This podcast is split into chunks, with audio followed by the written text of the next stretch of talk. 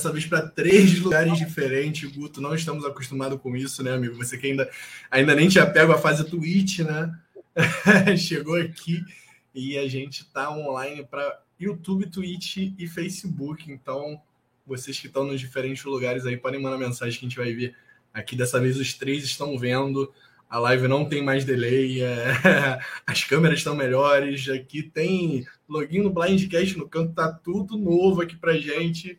E a gente está muito feliz de, de, no meio da temporada de Survival 42, começar essa nova fase no Blindcast, que se deu por conta do No Limite tá chegando aí pra gente. Então aproveito até para avisar para vocês que terça e quinta tem lives no Limite em todas essas três plataformas aqui mesmo que vocês estão vendo a gente. Boa noite, Jonathan. Boa noite, Isabela. É, voltou a ter comentáriozinho de vocês aparecendo aqui na tela para gente. Eu estava com muita saudade disso aqui. E é isso, gente. Eu queria aproveitar até para dizer que a gente também uma, ó, viu, viu como novidade vem tudo junto, novidades boas, e felizmente, é que a gente agora tem a opção de você se inscrever na nossa Twitch, no nosso canal da Twitch. E aí você pode ajudar a gente com dinheirinho, até porque a gente está tá melhorando isso aqui. E, e para melhorar isso aqui, a gente está gastando uma graninha. E aí a ideia é mesmo que, se vocês puderem, claro, não, não, não queremos forçar ninguém que não, não, não possa, mas se vocês puderem ajudar a gente, até porque tem como vocês darem inscrição para a gente pelo Prime. Se vocês são assinantes do Amazon Prime, né, no caso, porque vocês têm direito ao Amazon Prime Video, acho que, se eu não me engano, são 10 reais por mês que você paga. Você tem direito ao Amazon Prime Video, você tem direito ao Prime Game. São vários benefícios que você tem. Um deles é você ganhar uma inscrição na Twitch grátis. Então, eu mesmo vou exemplificar aqui, ó. Vou me inscrever nesse exato momento aqui no canal do Blindcast. E a partir do momento que eu me inscrevi, aparecendo para quem está no chat da Twitch, e se eu mandar um oizinho aqui para vocês, agora meu nomezinho ah, tá com a espadinha de moderador. Mas o nomezinho vai aparecer com a tochinha também que eu configurei para vocês. Então, é, se puderem, ajudem a gente, seja com a inscrição do Prime Video, ou, perdão, do Amazon Prime, ou seja com a inscrição da Twitch mesmo. E eu falei bastante aqui, mas esqueci de apresentar as duas pessoas que estão aqui do meu lado. Primeiramente, tudo bom, Guto? Feliz com todas essas novidades? Você sumiu por um mês e tudo mudou, né? Bom, gente, pois é, na verdade eu não queria falar muito, mas assim, eu estava no exílio, né, nesse último mês, e chegando lá me, me apresentaram uma ampulheta, eu decidi se eu ia quebrar ou não, para mudar né, o, o, passado e o futuro do Blindcast, e por conta disso eu quebrei. E quando eu voltei, agora tá tudo meio diferente, assim, então é, eu realmente, essa twist foi fantástica, assim, eu não esperava e estou bem feliz. É, mas falando sério, depois de um tempo fora, precisei ficar um tempo fora, mas agora estou aí até o final com vocês. Obrigado é, pelo, pela audiência, pelo tempo que todo mundo deu apoio para o Mindcast, tudo isso que está mudando só, só é possível por causa do apoio de vocês. Então, fico muito feliz de estar de volta. E vamos lá, a temporada está boa, estou gostando, estou empolgado para voltar a falar dela. E nosso convidado aqui da vez, né, o Guto, que apesar de estar sumido, não é convidado aqui do Blindcast, é nosso fixo aqui, e vocês vão ver bastante a carinha dele agora nessas últimas semanas de Survival, que ele teve que tirar umas férias, foi para exílio, né, amigo, como você mesmo disse. E nosso convidado aqui do dia é o Léo, que comenta sempre aqui com a gente. Tudo bom, Léo? Tá feliz de estar aqui com a gente? Gostou do episódio? Boa noite, gente. Primeiramente, muito obrigado pelo, é, pelo convite. É um prazer estar aqui com vocês hoje comentar esse programa que eu amo e ainda mais nesse episódio que para mim foi um dos acho que um dos melhores da temporada, viu? Não sei se está ali no acho que certamente vai para o meu top 3 aqui de, de episódios. Então, muito obrigado pela, um prazer estar aqui hoje. Que isso, prazer é nosso, cara. E assim, concordo nesse ponto. Acho que. Assim, questão de, de CT, eu acho que assim, jogada, né? Blindside. Para mim é top 1, pelo menos. Uh, mas o episódio em si, como eu falei, essa temporada é muito de, de, personagens, de participantes, né? A gente é uma temporada muito que a gente gosta de todo mundo, tá? Que a gente fala muito aqui no Blindcast. Mas para a gente poder comentar do episódio, né? É... Antes disso, eu vou falar também que, além disso, dessas três lives que estão rolando hoje, o Blindcast também está no Spotify. Então, para você que prefere ouvir só a gente, A, a partir de amanhã vai voltar ao normal. Eu estava meio atrasado justamente por conta de todas essas coisas novas que estavam surgindo, mas a partir de amanhã o Blindcast já estará no Spotify. Então, se você gosta de ouvir a gente, também cola lá e ouve a gente por lá. E vamos comentar o episódio, Guto, né?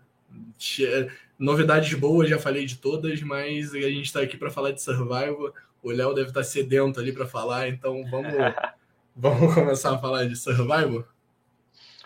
Bom, vamos lá, né, gente? É, bom, primeiro eu vou pedir desculpa, que eu esqueci de pedir antes, por, por estar flutuando na escuridão, mas é porque eu não estou em casa, então tive que improvisar aqui um, um equipamento para fazer a live. E, e, se eu acender a luz, vai ter um clarão na cara de vocês aqui atrás, porque a lâmpada está aqui atrás, então achei melhor ficar meio assim. Mas é só por hoje, tá, gente? É, vamos falar um pouquinho do episódio, que basicamente chama, né? O nome dele é muito bom, inclusive. Né? Conte uma mentira boa, não uma mentira estúpida ou burra. E é uma fala do Omar, que basicamente deu um ótimo exemplo do que é ser uma mentira boa, na hora que ele conta, diz pro Mike, né, que o Rai tá falando, que o Mike tá no bolso dele, que é uma marionete dele, etc.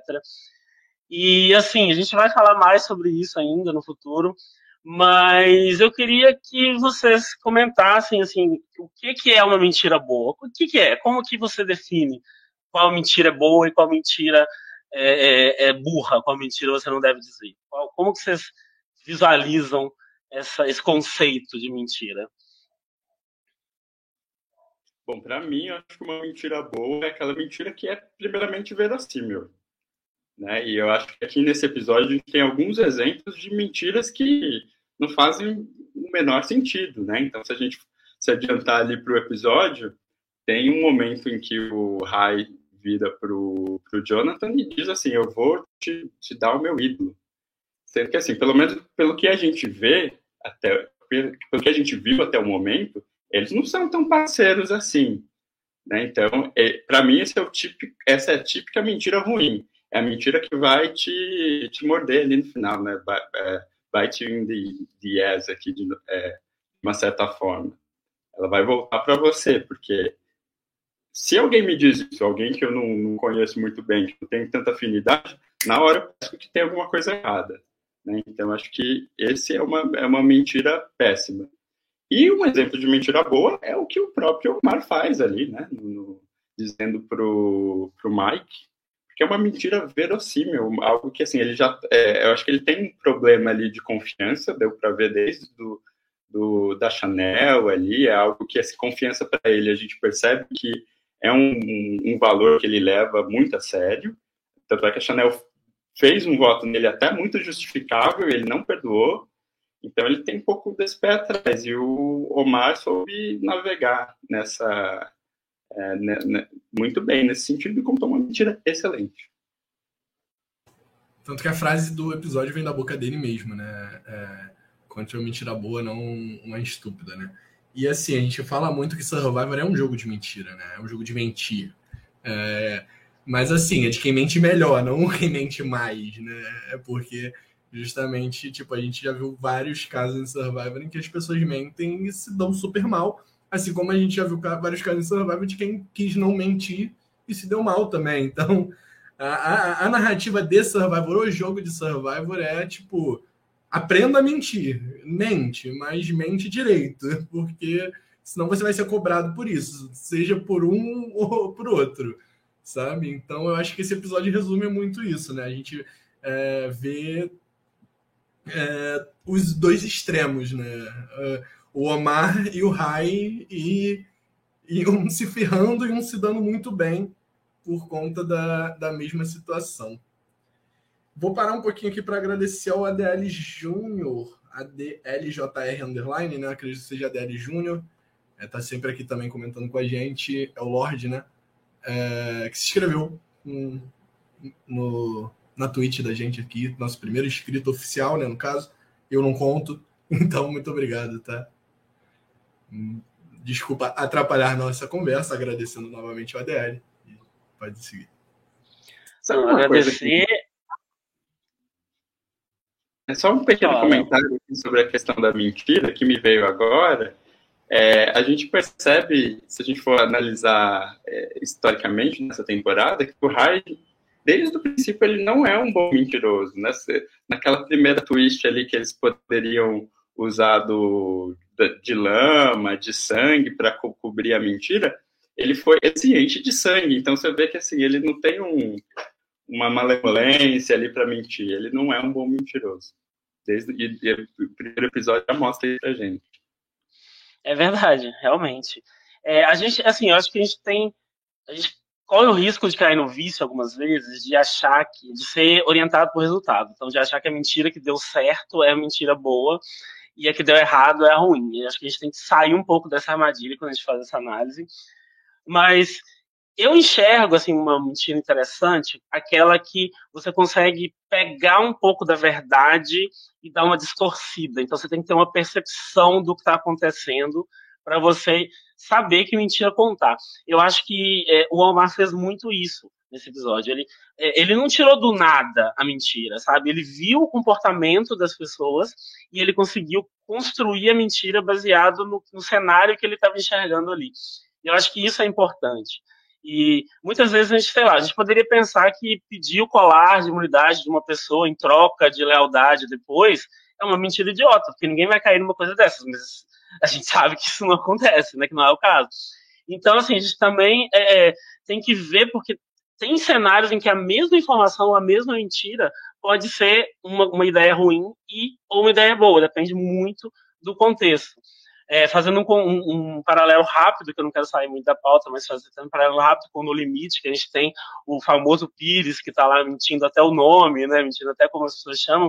Eu vejo, ele está muito polarizado, mas eu acho que tem motivos para você falar que é desempregado, tem, tem sentido você mentir isso.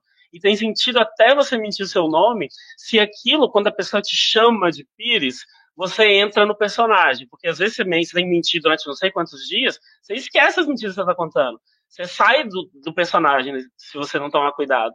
Então é interessante você ter um nome diferente até para isso, sabe? Para você voltar para o personagem sempre que alguém te chamar. Eu acho que tem base determinadas mentiras, mesmo quando elas não parecem. É, é, é, mesmo quando elas parecem à toa, sabe? Então, é, é, tomar cuidado mesmo, eu acho, com essa análise é, muito orientada para o resultado. Eu acho legal a gente pensar um pouco em, nas motivações das pessoas e principalmente no cenário que rodeia cada um, quando a gente pensa numa mentira que deu errado, numa mentira que é boa de fato. É, a gente tem também, assim, vamos falar mais do Homer, né, nesse primeiro momento, porque, assim, eu fiquei nesse tempo fora e eu só fui vendo ele virar o rei de Survivor, assim, o, o dono da porra toda, porque, sinceramente, é, todo episódio da Merge é ninguém tá vendo o que ele tá fazendo e aí ele tá fazendo tudo, assim, basicamente. É, a gente viu nessa, nesse início de episódio também a Lindsay desabafar para ele, especificamente, que é, o Jonathan não ouve os planos dela, só quer saber do que, do que ele está pensando, etc.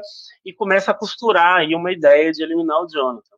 É, eu acho interessante porque a gente sabe agora que isso não aconteceu. Então a gente, a gente existe um motivo dessa cena que ainda não se concretizou. E eu quero que vocês eh, falem para mim o que vocês acham sobre isso. Vocês acham que é o Omar o motivo? Vocês acham que a gente, a gente viu isso para que a gente saiba como ele está bem conectado e bem informado? Ou tem alguma outra questão nessa cena aí que vocês observaram? Uma boa pergunta. Eu pelo que eu tô comprando o que a edição tá, tá mostrando nesse momento. Eu, eu, acho que ele tá bem posicionado no jogo, no sentido de que todo mundo confia muito nele. Acho que todo mundo vê como uma pessoa leal, vê como uma pessoa que pode ir lá desabafar. E, e eu acho que isso, para ele, é uma, é uma grande moeda de troca nesse jogo, porque, né, como a gente sempre ouve os, os próprios participantes dizerem, informação é tudo em Survivor. Né? Então, e ele tem ali basicamente todas as cartas na mesa. Eu acho que ninguém é, e, e, o está enxergando assim como uma pessoa perigosa nesse momento. Ele não é um ele não é um Jonathan que vai vencer todas as, as provas de resistência. Ele também não é uma pessoa que, que, que pira muito, como é, como o Romeo. Então, eu acho que ele está numa posição estratégica para isso, né? Para que as pessoas confiem nele. E eu acho que no momento ninguém está se tocando de que todo mundo está fazendo isso, né? Eu acho que é, é, um, é, acho que todo mundo está ali pensando que é, o Omar é o BFF de cada um, sem perceber a movimentação que está acontecendo ao redor dele.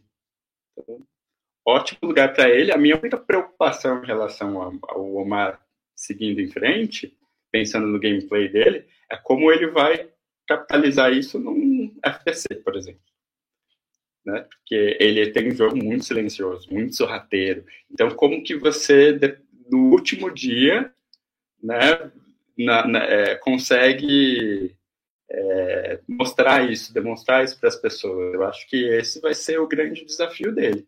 Mas, no momento, para mim, ele é um dos caras que está mais bem posicionado no, no jogo hoje. Sim, né? É, quando a gente pensa até no que a gente vai falar um pouquinho mais na frente do, do CT, quando o, eles estão falando sobre a, a pessoa mais forte que vai ser eliminada ali, e que a pessoa mais forte né, depende do ponto de vista, é, a gente pensa que das três pessoas que poderiam estar mais forte ali nos três aspectos de survival é o Jonathan, Rai e o Omar em aspectos totalmente diferentes do jogo, né? O Jonathan no físico, o Rai no estratégico e o Omar no social. E o social do Omar, cada vez mais a gente vê que é muito forte. Mas até algo que o que o Léo comentou e a gente estava comentando no, no grupo do da daqui do Blindcast, né, no grupo do WhatsApp do Blindcast essa semana, até o Jairo, que acredito que está vendo aí com a gente, que estava falando isso, é, o Omar parece ser aquela pessoa que, que não vai conseguir defender o jogo no, no FTC, porque justamente ele é tão sorrateiro que ele talvez não esteja sendo visto por tudo que ele está fazendo, sabe? Talvez ele possa não, não conseguir provar que ele fez as coisas que fez ali para o júri, né? A gente sabe que ele fez, mas ninguém viu a temporada antes de votar, né? Então é aquilo. Eu acho o jogo do Omar muito potente, ele tem o melhor jogo dessa temporada. Agora que o Rai saiu assim, disparado, para mim, a pessoa que tinha chance de brigar ali com ele na final é o Rai, porque o Rai justamente estava muito exposto, mas se ele chegasse na final, quer dizer que ele ser exposto deu certo, né? Então, eu acredito que o Omar perderia para uma final com o Rai. Ainda acredito que tem gente que tira, tipo, tem medo dele chegar com Jonathan, Mike, que são pessoas, até mesmo a Drea, são pessoas muito fortes, assim, que estão aparecendo como pessoas muito fortes para o jogo. É, mas eu, eu tenho medo ainda dele perder para pessoas como Marianne, Lindsay, que são pessoas que não têm tanto destaque. Beleza? É, vou dar boa noite aqui pro pessoal que está chegando, o Ti e o Diego Arnone. Eu vou mandar o link aí do grupo do. Na verdade, eu não vou mandar o link do, do grupo do Telegram, que eu vou verificar aqui com a administração se eu já posso mandar. Mas a gente está criando sim um grupo no Telegram para poder conversar com todos vocês, beleza? Só para avisar. Bom demais. Bom, gente, e assim, é, a gente falou um pouco dessa cena, né? Eu também acho, eu concordo muito com o que vocês falaram em relação ao Omar. Eu acho que o risco realmente é ele, ficar tão. ele fazer um jogo tão bom, mas tão invisível que ele não vai ter votos na, na, final. Mas eu acho, pelo que a gente viu de como ele está articulando a narração dele nos confessionais, eu acho que ele tem potencial para fazer um SPC bem potente e conseguir convencer as pessoas de que ele fez jogo que ele fez mesmo. É, hoje, né, eu até comentar, assim, já faz um tempo, na verdade, faz uns, duas ou três semanas que ele é meu winner pick e ele só não vai ser se ele sair. Então, vamos ver, vamos ver como é que vai, como é que ele vai navegar aí por esse desafio. Mas a gente estava falando da Lindsay, né? Esse episódio foi muito interessante para ela. Ela tem ficado, ela ficou invisível por muito tempo. Na semana passada eu já achei que ela deu uma, uma subida, assim, em termos de edição. E esse episódio ela protagonizou bastante. E não, necessariamente do jeito certo, né? Não necessariamente pelos motivos certos. Como nesse caso do início do episódio, em que ela procura o idol, mas ela acaba botando a mão ali onde ele está e não, mesmo assim ela não consegue tocar, não consegue pegar e ver que ele está lá. E a Mary Anne acaba achando esse mesmo idol, né, para a felicidade do Rabone, para o draft dele aí, que segue firme com menos chances ainda dele sair. É, e para minha tristeza, que tava, tava torcendo, eu nem gosto tanto assim da Lindsay, mas eu preciso continuar no draft, então eu queria muito que ela tivesse achado esse, esse idol, mas não rolou. E, assim, é, vocês enxergam uma diferença nessa busca das duas, por que, que a Marianne achou, por que, que a Lindsay não achou? Vocês pensaram um pouco sobre isso? Essa cena me deixou um pouco pensativo a respeito dessa, dessa busca pelo idol, de como que uma pessoa acha e outra não acha, assim, no mesmo lugar elas estavam. Eu, eu acho que a Marianne achou justamente porque ela não estava procurando. A impressão que eu tenho é essa, que ela nem estava procurando, ela estava lá tipo, buscando, buscando graveto, alguma coisa para fazer fogo. E ela acabou encontrando por acaso. Eu acho que se ela tivesse na vibe de. Ainda mais a Marianne, que tem uma personalidade um pouco é, caótica, acho que se ela tivesse procurando ídolo, ela ia ficar tão nervosa olhando para trás para ver se alguém estava ali por perto, ia achar, achar ela suspeita, que eu acho que ela não iria encontrar. Eu acho que ela justamente encontrou porque ela não estava procurando mesmo. Ela procurou alguma outra coisa, estava procurando um graveto, avistou um, um graveto grande ali e viu que era um ídolo. Acho que foi né, é, muita sorte dela.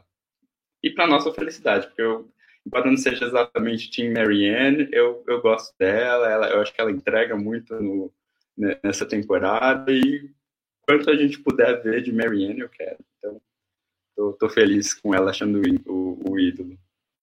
Sorry, desculpa. Eu também tô muito feliz, né? Perdi o high nesse episódio, tô só com a Marianne, por mais que, como eu mesmo falo, tipo, eu acho que eu falo isso há bastante tempo, tipo, a Marianne não seria uma boa winner, na minha opinião, assim, comparado com Rai, Omar. Agora ela tá começando a parecer uma boa winner, Pick Drea, por exemplo. Tem, tem pessoas melhores ali para vencer, mas eu quero a Marianne chegando mais longe possível. E se ganhar, eu tô feliz também porque eu venci o draft, agora que não tem mais chance com o Rai. É, mas é, e tem aquele lance também de tipo, ah, falando sobre o que sobre ela ter achado o ídolo, né? Aquele lance de que quando você acha, por exemplo, a Russell Wilson, ou Russell Wilson, olha, Russell Hands, perdão. É, todo toda temporada agora ele consegue achar ídolo. Por quê? Porque ele já achou ídolo uma vez, ele já sabe qual é o caminho para achar ídolo. Então, tipo, ele sabe qual lugar que ele tem que olhar. E a produção de Survival não é muito criativa assim para escolher lugar de esconder ídolo, sabe? A não ser quando é uma twist, alguma coisa assim. É, ela, eles têm um padrão ali. E a Marianne já achou um ídolo, então achar outro eu acho que se torna mais fácil. Não estou falando que vai ser a coisa mais fácil do mundo. O Russell Hands ele é maluco, mas você sabe o padrão, sabe? Faz todo sentido, eu não tinha pensado nisso, e é realmente é uma coisa que já foi discutida antes aqui pela gente, que, que existe um padrão e que pessoas que acham um tendem a achar outros também. Eu, não, eu nem lembrei disso na hora, e é um pouco isso mesmo. É, eu tenho a sensação também de que a Lindsay estava procurando há tanto tempo, já estava saco cheio de procurar ídolo ali, e aí ela já estava procurando meio de qualquer jeito, assim, sabe? Eu não vi, eu não vi não enxerguei uma pessoa tão investida, assim, embora ela estivesse lá falando que tá procurando e tudo, eu não achei que ela estava tão investida mais, acho que ela já estava cansada, sem muita fé que achar. E eu acho que a Marianne tem isso dentro dela, de tipo, eu vou conseguir as coisas, eu vou lá e faço, sabe? E eu acho que essa, essa postura, ela influencia, sim, no seu desempenho na sua capacidade de sucesso. E eu acho que a Marianne tem, a maior qualidade dela é justamente essa, eu acho que levou ela longe justamente por conta desse tipo de pensamento. E talvez isso tenha ajudado ela aqui também, assim, tem essa sensação às vezes. E uma coisa legal que eu não comentei é que ela, dessa vez, ela disse que não ia contar para ninguém. A gente deu uma, uma esculachadinha nela da outra vez, que ela saiu, achou e saiu contando tudo para todo mundo. E dessa vez ela foi esperta e decidiu não contar para ninguém. E fiquei muito feliz por isso, assim, a, a, apesar do meu lado draft, né, querer que não querer ser eliminado, eu amo a Marlene, eu quero que ela vá longe. Se ela ganhar, eu vou ficar feliz demais, ainda mais depois desses últimos dois episódios, que eu acho que ela cresceu bem assim, no jogo. E eu acho que ela tomou uma decisão muito boa agora. É, vocês acham que. Porque ela tava no bora, ela tava bem mal, assim, só que eu não tô sentindo mais que ela tá desse jeito. O que, que vocês, vocês acham? Vocês acham que ela vai precisar desse ar? Vocês acham que, vocês acham que é uma boa ideia não contar pra ninguém? Qual que é a visão de vocês? eu acho que ela tem que ficar quietinha mesmo. É a melhor estratégia para ela não contar para ninguém, até porque eu acho que pelo perfil de jogadora dela, e por onde ela está posicionada agora no, na tribo, ela não é mais vista como um, uma pessoa assim que é, como um grande alvo, na verdade, né? Acho que ela deu sorte de da grande aliança dos oito já se canibalizar logo de, de cara, e agora eles não estão mais focando no, no quem está no bottom. E eu acho que ela entrou naquele, naquele mesmo clichê dos personagens que são vistos mais como fracos, são aquele, aquele personagem que aquele que você vai olhar e falar, ah, essa, essa pessoa não vai ganhar uma imunidade, essa pessoa não, não vai se performar bem num FTC, então ela está sendo meio que levada, né? Acho que ninguém está vendo ela como uma grande ameaça nesse momento.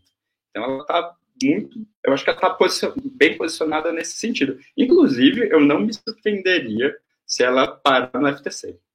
É, eu acho que ela tem chances de, de ir para um FTC, visto que a gente tem muitas ameaças maiores. Tem Jonathan da vida, tem Drea com mil e uma, é, com uma bolsa de vantagens ali. Tem a Lindsay, que também, querendo ou não, tem uma vantagem, a Drea sabe, né? É, então, tem o Mike, que todo mundo comenta que é uma grande ameaça. Eu acho que ela está bem no jogo nesse sentido. O que vocês acham? É assim, eu até já falei um pouquinho dela antes, né? Tipo, bem, eu acho que ela tá, eu acho que ela fica na frente de, por exemplo, Romeo, ela fica na frente da Lindsay. Eu gostaria que ela ficasse na frente de Mike Jonathan, né? Mas eu não acho que ela fica. É, no meu rank ela tá. e, e como vocês falaram, eu não acho que ela vai ser o alvo agora, sabe? Eu acho que ela tem uma trajetória de underdog, né? Principalmente no início da merge. Ela tem, ela, ela não estava com os números no início da merge. E ela ela foi sobrevivendo, né? Óbvio que a gente sabe ponta do Omar e tudo mais, a gente sabe que a relação dela com o Omar é boa, então assim, sabendo que o Omar está controlando o jogo, a gente vê um caminho para ela chegar na final, mas eu ainda acredito que na, na Marianne, mesmo que ela se salve com esse ídolo, que ela faça alguma coisa, eu ainda não vejo um, ela como winner. Eu ainda não consigo ver ela como winner dessa temporada. Como eu falo para vocês, não seria a, a winner que eu ficaria mais feliz, mas também não ficaria triste, não é só pelo meu draft. É, juro para vocês que não é, tá? É difícil de acreditar, mas não. vou ficar feliz em dobro. Assim, a Marianne é uma personagem maravilhosa. Como a gente já falou até antes, né? Tipo, a gente estava falando lá na Premerge. É alguém que a gente sabe, tem quase certeza que vai retornar em outra temporada, né? E tô torcendo para esse ídolo dar certo, né? Gostei muito do, do, como o Guto falou, né? Gostei muito do fato dela ter escondido dessa vez sobre o ídolo. Assim, F8 é um momento que, que o jogo tá mais individual, tá obviamente mais individual. É... E, e, é um momento que, assim, tipo, achei um ídolo, para que, que eu vou contar para alguém, sabe? A não ser que você tenha alguém que você confie muito, o seu aliado.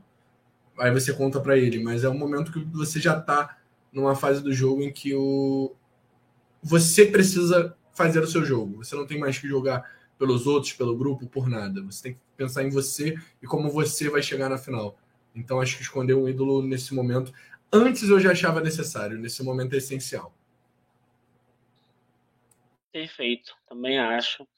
É, vou só emendar aqui no comentário do Diego que ele fez um ranking né, das pessoas que ele considera as maiores ameaças, que ele acha que são as maiores ameaças consideradas pelo pessoal de lá. É, e ele coloca a Lindsay primeiro, e eu vou concordar um pouco com isso, porque a Lindsay, o problema dela pra gente é que ela tá mal editada. Mas eu sinto que ela realmente tem uma, um, um capital social ali que a gente não vê tão bem. Mas é, eu já tenho visto, né? A gente já tem visto, na verdade, uma percepção de jogo muito boa dela. A gente já tem visto é, algumas decisões interessantes que ela tem tomado. E nesse episódio ela ganhou os dois desafios, assim, então já é, um, já é alguma coisa que pode ser valorizada. Ela já ganhou mais desafio individual do que o Jonathan. Né? Então é uma coisa que pode ser valorizada. É, e esse primeiro desafio que ela ganhou foi o da, o da recompensa, que foi no meio de uma tempestade louca, assim, que eu acho que eles podem até ter dado uma, uma é, aliviada no desafio por conta do tempo que estava daquele jeito, porque geralmente nunca vi o Jeff falar, ah, esse é fácil e tal. Eu acho que teve um pouco essa, essa, essa influência. E agora, uma coisa que me incomodou pessoalmente muito, assim, foi ver que, tipo, a Lindsay e o Romeo estavam com blusas, assim, de manga longa, sabe? Estavam agasalhados. E a pobre da Marianne estava lá, tipo, regatinha, assim, com topzinho, sei lá, tremendo toda. E eu fico pensando se isso não é injusto, sabe? Vocês não acham que. Porque a gente sabe que é a produção que aprova e veta os figurinos que eles levam. Então, assim, como que a gente é, é trabalha de uma forma, como diz, como diz, como disseram no, no CT, né, de uma forma que iguale o campo de batalha, se as pessoas, até em termos de, de figurino, elas podem ter vantagens ou desvantagens nessa situação. Eu não sei se vocês concordam, mas eu acho que tinha gente mais confortável naquela chuva ali do que outras. Pois é, eu achei que depois daquela temporada, qual que foi o Arms of the Idols, que tinha teve toda aquela questão da jaqueta, é, da, da Angelina. Não Foi David versus Goliath.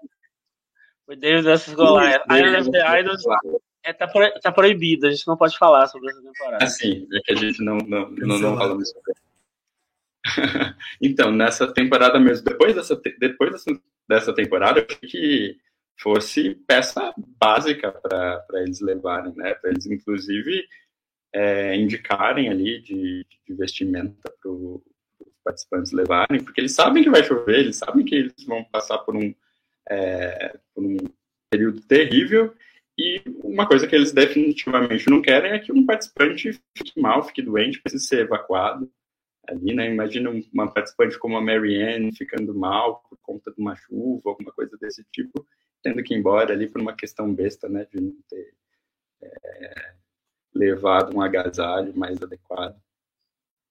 Mas é, só mudando rapidamente de assunto, voltando a um ponto que o, é, o, o Guto tinha colocado sobre é, até a, a, própria questão do é, é, da, é, aquele ranking né, da, é, que você comentou, no, eu achei interessante ali, eu fiquei pensando, será que a Lindsay não é a Érica dessa temporada? seria a Lindsay a, Erika dessa temporada, uma pessoa que não foi tão bem editada, né? De repente tem um, é, começa a ter algum destaque, embora a Erika teve assim um ou dois episódios que ela teve destaque, e aí nos surpreende no final. Bingo do Blindcast, né? Falamos da Erika. é todo episódio. eu, eu já tava pensando em falar, mas é, é justamente essa analogia que eu tava pensando. É, eu acho a Lindsay muito Erika. Assim, é, toda a narrativa da Erika dessa temporada. Assim, óbvio, óbvio que tem algumas mudanças, né? Mas é, são personagens, participantes totalmente diferentes. Mas a questão de narrativa, eu acho que é isso. Tipo, é alguém que dá pra gente ver que tem uma participação no jogo ali, que tá bem destacada, mas que por não ter edição a gente não leva a sério, né? É, e, e sim, concordo. Concordo nesse ponto. Assim, eu não colocaria ela no topo do meu ranking é, né, ranqueando quem são os maiores jogadores, assim, as maiores ameaças do, do jogo, eu colocaria a Lindsay ali na meiuca ali, no meio ali. Tem, eu acho que tem jogadores muito fortes, como o próprio Jonathan, por mais que a gente não goste, ele é forte, ele é visto como forte lá. É, se ele chegar na final, a chance dele ganhar é grande, sabe? Óbvio que tem muitos fatores contra ele, mas assim, é grande, convenhamos tem o Mike, tem a Andrea. Eu acho que esses três são três pessoas assim que se chegarem no FTC, eles já chegam com metade do FTC pronto, sabe? O Omar, ele tem as coisas que ele vai entregar, né? Tipo, ah, ele vai mostrar. Depende muito se ele vai saber passar ou não. É, mas eu colocaria ali Lindsay e Omar mais ou menos nessa meiuca ali de pessoas que, que, que tem que conseguem defender o jogo deles, mas teriam que se esforçar mais um pouquinho mas eu, eu concordo muito com a analogia do, do, do Léo de, de ter falado, tipo, é, é muito a edição da, da Erika da temporada passada. Com relação às roupas, né? Acho que isso é uma coisa que todo fã de Survivor pensa, tipo assim, se um dia eu for para Survivor, eu vou colocar o máximo de roupa que eu puder. Assim, tipo, óbvio que eu vou pensar em umas roupinhas um pouco menores, assim, para ter aquele estilinho também. É, tipo, pensar em que momento eu vou vestir essa roupa aqui, eu vou ter desafio que eu vou estar com essa roupa aqui e tal, aí levo umas roupas menores assim por baixo. Mas, gente, é, é, é, é são americanos se vestindo, né? Então dá para levar umas três camadas de roupa ali, mais ou menos. De vez em quando eles botam duas ou três, então leva, gente. Porque, pô, vai, você vai passar frio em algum momento. Tipo, você vai precisar daquelas roupas em algum momento. Então eu concordo sim com essa ideia de, tipo, ah, você pode se prejudicar pela roupa que você está usando. E eu torço para que não seja a produção que te obriga a usar uma roupa menor, assim, sabe? Que você possa pelo menos ter a opção de dizer, pô, pô, não posso com mais roupa, não, sabe? Eu acho que você sempre pode fazer Angelina e tentar, né? E tentar né, pedir uma jaqueta e tentar pedir, barganhar, negociar com a produção. Eu acho que dá para fazer isso. Mas não sei, eu acho que assim, a gente muito provavelmente se surpreenderia com vetos de coisas que a gente ia querer levar e não ia poder na hora que a gente fosse. Assim, eu sinto que isso acontece. É... Alguém ia falar alguma coisa? Não, né? Eu ia falar, é, ah, tá. esse ponto, parece que é, eu ouvi em alguns, algumas entrevistas do, do é, Old School Survivors que, de mulheres dizendo que é, elas tinham que usar, eram obrigadas a usar biquíni em alguns momentos. Eu acho que era nas primeiras temporadas, ali até a, mais ou menos a 10, 15, mas né, não sei se pode ser uma prática que continua, ainda que de uma maneira mais sutil. Né, não sei como que eles fazem esse, esse veto de figurino. A gente então, tem a famigerada lenda da Purple Kelly aí, né? Que dizem que quitou porque a produção obrigava ela a usar roupa curta, ela estava morrendo de frio.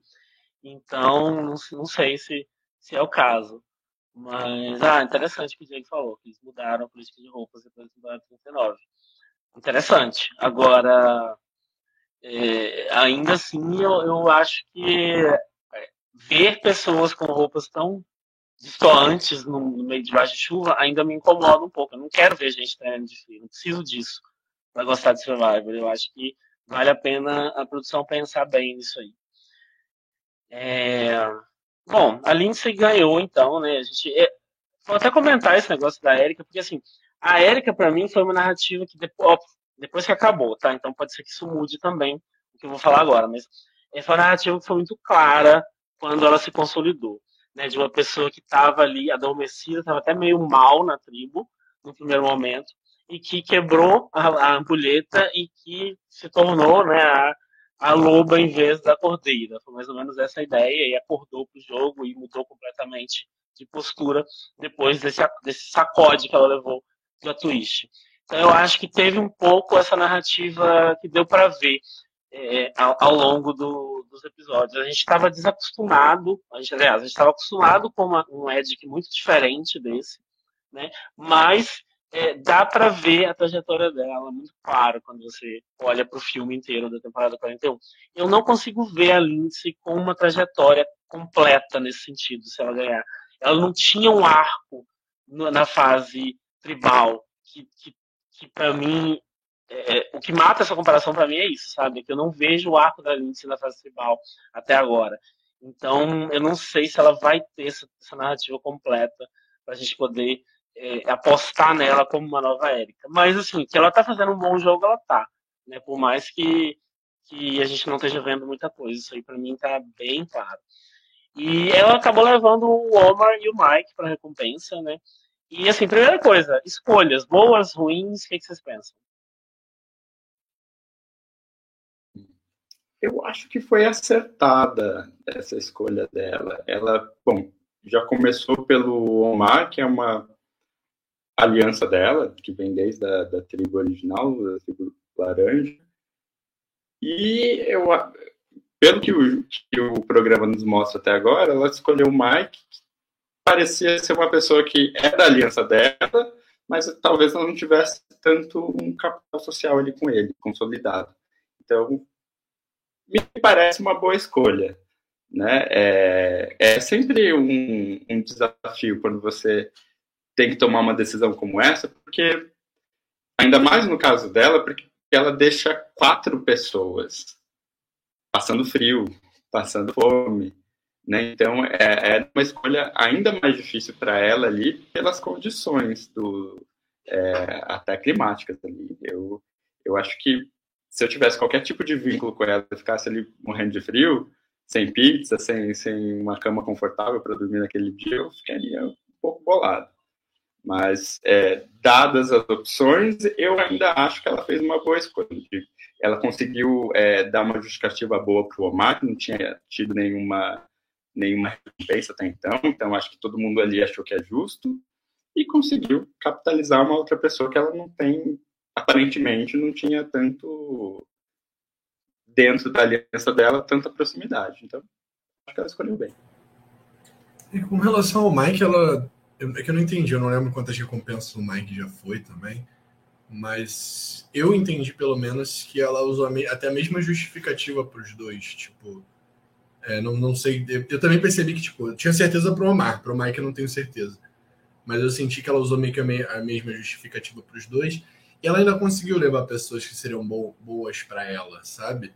Eu acho que, tipo assim, tirando. Tira, tira o Mike e põe a, a Drea, eu acho que seria o F3 dela ali, sabe? Talvez a Marianne. Mas o Mike justamente era bom para levar, justamente, ah, se eu tenho uma boa relação com o Mar, Drea e Marianne, é melhor levar alguém que tá aqui no, no meio, né? Tipo, não tá tão distante de mim, é meu aliado, mas é uma pessoa meio distante. Então eu levo ele numa recompensa e trago ele para mais perto de mim. E a gente vê também, que foi algo até que que o Jonathan falou nesse episódio, esse momento do jogo em que tipo, começa a ficar poucas pessoas lá, é, as recompensas elas se tornam muito importantes. É, a gente já viu David vs Goliath, por exemplo, no FC se formar aliança que vai chegar na final. É, a gente, a gente, eu, eu não estou pensando em outros exemplos agora, mas a gente já, já viu várias recompensas, principalmente de poucas pessoas assim, no momento que tem pouca gente no jogo, que mudam o jogo.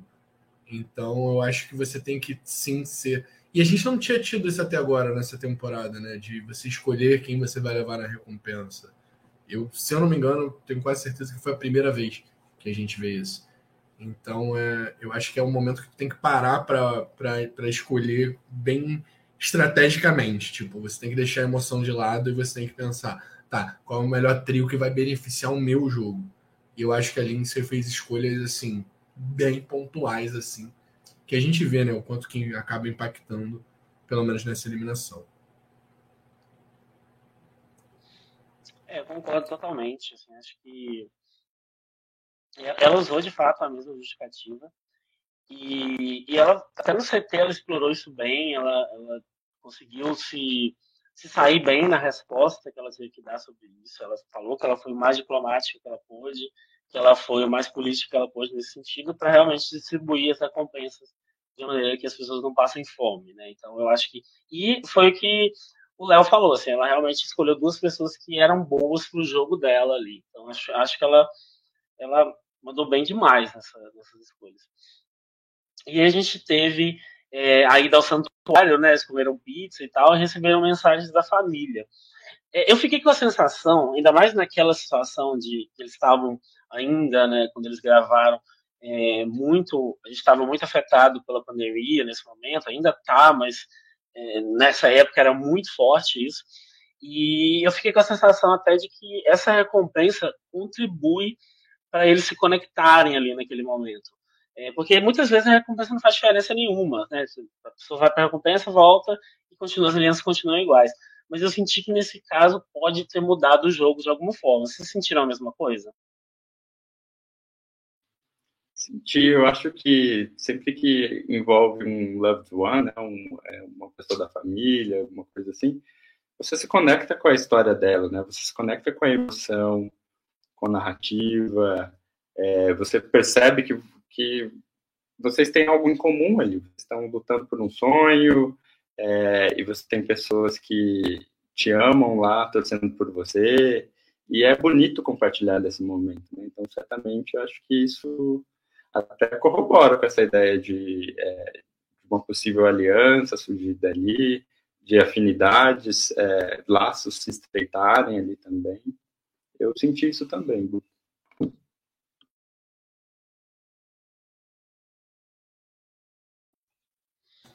Sim, sim, principalmente com o Mike, né? Que é, que a gente já viu com uma pessoa bem sentimental, assim, vamos dizer, uma pessoa bem. Não sei se sentimental é a palavra, mas uma pessoa bem.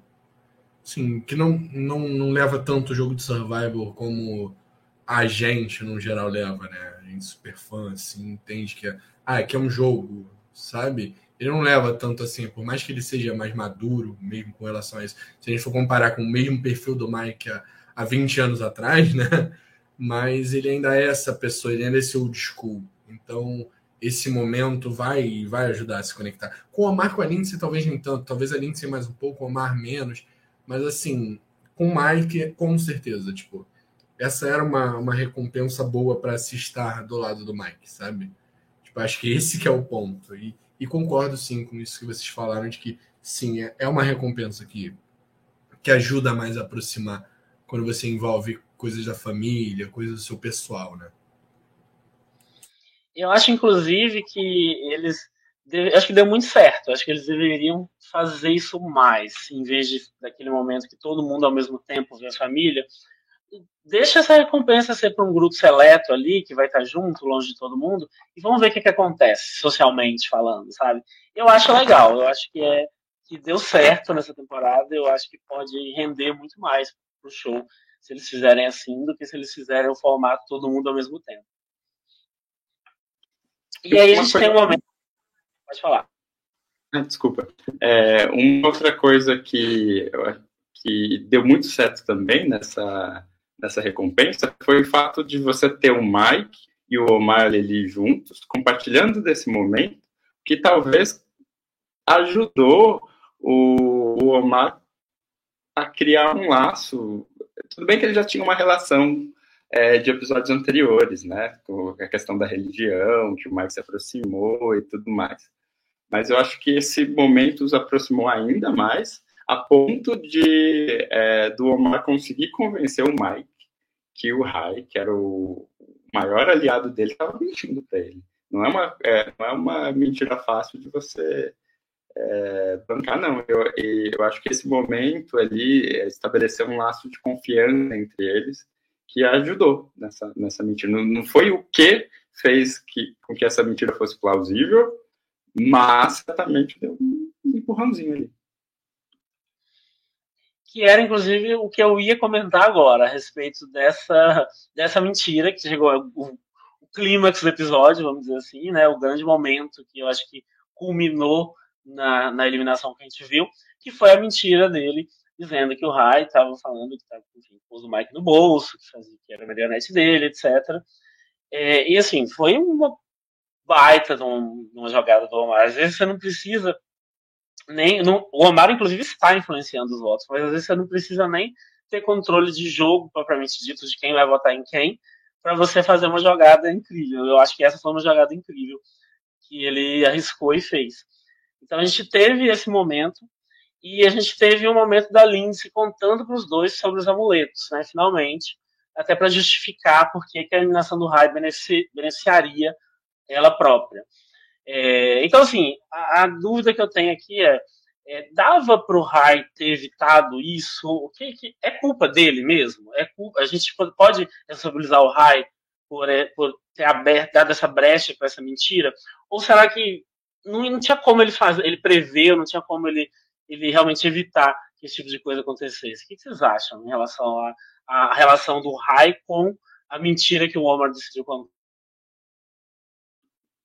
Eu acho que era inevitável, porque é, ele confiava demais no Mike. Ele, e o Mike contou uma, uma. Eles tinham um plano muito, é, muito palpável ali de, de votar no Jonathan. Fazia muito sentido. Então, assim, não teria por que ele desconfiar de nada naquele momento, né? Pelo que nos foi mostrado também, não parece que ele que o Mike mudou de tom com ele, nem nada. Então, sei, acho que a gente não viu nada que poderia evidenciar que o Rai pudesse ter uma algum tipo de suspeita, pelo menos não vindo do Mike, talvez de outros participantes ali, alguém pudesse ter sem querer, né, soltado alguma coisa, mas eu acho que é, é por isso que eu acho que foi um dos melhores blindsides, se não o melhor dessa temporada até o momento. É, justamente por isso, porque foi é, do nada para ele. Ele foi muito pego de surpresa. E, infelizmente, para ele, que era um dos meus participantes favoritos, não tinha como evitar. É, não, e, e, a gente teve muita, muita contradição do Rai né, nessa temporada. A gente teve o Rai falando que a faria tudo por uma aliada e tirando a Lídia no primeiro episódio. Por mais que ele não tivesse força para ir contra isso, sabe? Como o Jonathan mesmo falou que o Rai veio traindo seus aliados durante a merge, é difícil confiar em alguém assim. O Mar soube se aproveitar disso. E é, foi algo que a gente comentou aqui no Blindcast, tipo, ah, por que, que ele foi se desfazendo da galera do Verde, da tribo Verde, sabe? Tipo, nesse momento que ele poderia ter, ter tido uma pessoa que descobre o blindside nele e ele consegue reverter, sabe? Eu acho que o Rai contou muito que ele era tão bom estratégico e socialmente, e ele é mesmo, ele parece ser, pelo menos estratégico, social talvez nem tanto, mas assim, não parecia ser fraco socialmente. É, ele só não era o melhor socialmente, vamos falar assim, uma, deu uma surra nele com relação a isso, né? É, e a Lindsay também, né? Não vamos desmerecer ela.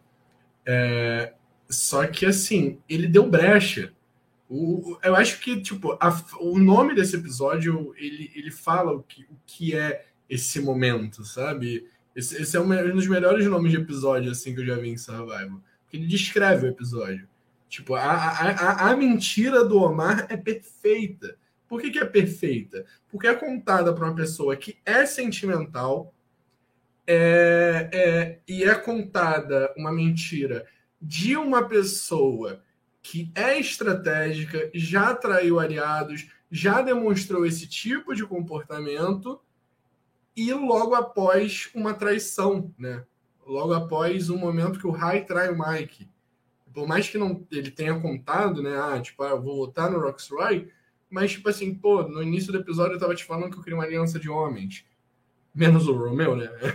É aliança de homens sem o Romeu. É, mas eu queria uma aliança de homens.